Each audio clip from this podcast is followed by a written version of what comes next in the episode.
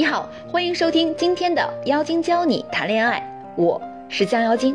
为了解决更多小仙女的情感问题，我创建了一个情感交流社群。不管大家是想解决情感问题，还是想掌握更多的情感技巧，都可以在群里免费提问、免费学习。如果你也想成为恋爱达人，那就赶快关注微信公众账号“降妖精全拼五二零”，在后台回复“社群”两个字吧。前几天有位小姐妹和我吐槽了一句。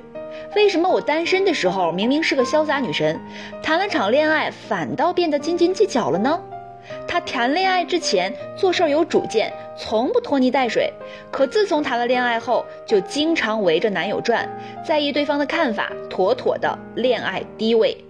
我已经听过不少类似的问题了，很多姑娘表示自己抱着十二分希望谈恋爱，可恋爱后却大失所望，理想和现实中的落差实在不小。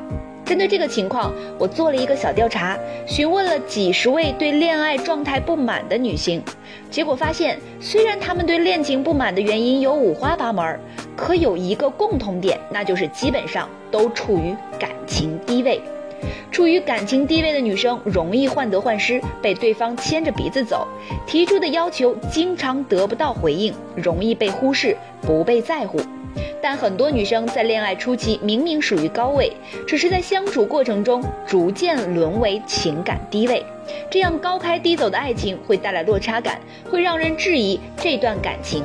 那么我们今天就来聊聊感情低位如何逆袭高位，扭转局面。第一，需要改变低位思维。恋爱中的低位往往会在这段感情中表现得更在乎，时常患得患失，害怕别人抢走对方。但这些并不代表你一定更爱对方，很可能只是低位思维的作怪。心理学上有个说法叫做归因，也就是你把你遇上的问题归什么原因上，可以解释你身上发生的事儿。低位者习惯把问题归结在一些主观因素上，并且形成弱者心态，这就是低位思维。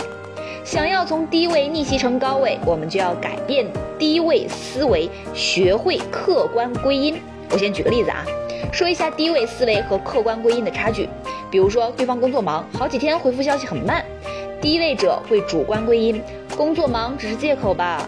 他回消息这么慢，该不会是不爱我了吧？是不是感情淡了？还是他有新欢了？而客观归因是。他最近真的很忙，我不应该这时候打扰他，我也要好好工作才行。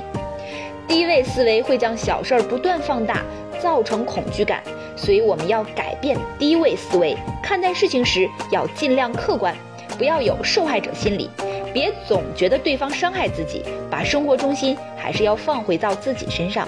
但是想把生活重心放回到自己身上，迅速成长也是需要技巧的。你真的知道怎么做吗？添加微信号。降妖精全拼九九二，让他来告诉你方法吧。第二，降低需求感。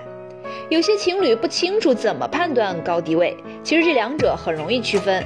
对感情需求高的往往是低位者，对感情需求低的通常处于高位。想从低位变高位，那我们就得降低需求感。你越表现的需要对方，得到的其实也就越少。不要总是没完没了的给他打电话发消息，也不要他一秒不回就气急败坏，更不要总说你是不是不爱我了？我这辈子只会喜欢你这一个人，我不能没有你，不要离开我好不好？你以为对方会被你的这些情话所打动，可事实上，人家心里却把你拿得死死的。感情中的高低位原本和自身价值有直接关联，可当对方觉得完全拿住你了，没有任何危机感时，你的价值自然而然就降低了。吴亦凡天天跪你家门口，说他爱你爱到不行，你是不是也会觉得这个人也不过如此？在热播剧《延禧攻略》中，皇后倒台时依旧不明白为什么自己花了十几年没有得到皇上的爱，但魏璎珞可以。魏璎珞当时的回答是：“你一往情深，可为什么要告诉他呢？先说出口的人就已经输了。”感情中的高位并不代表不够爱对方，而是因为他们懂得隐藏爱意。制造危机感。第三，破对方预期。我发现啊，感情中的低位往往是更听话的一方，或者是说顺从者。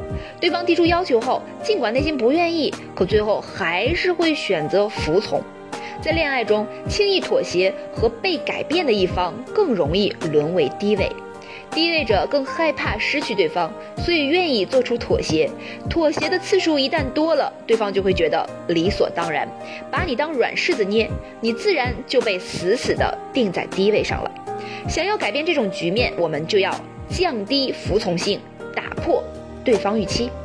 比如你们俩一起出去玩的时候，一直是他说了算，那你就可以提提自己的意见，不要觉得这事无所谓。一旦你一直处于服从的一方，话语权只会越来越少。打破对方预期的同时，我们也要有主见和原则，千万别耳根子软，习惯性跟风。一旦有了自己的主见，就要坚持下来。从感情低位逆袭成高位并不难，关键是心态的改变。只要从以上三点出发，我们就能成功逆袭。如果你还不知道怎么做，那就赶快添加情感顾问，让他来教你吧。他的微信号是降妖精全拼九九二。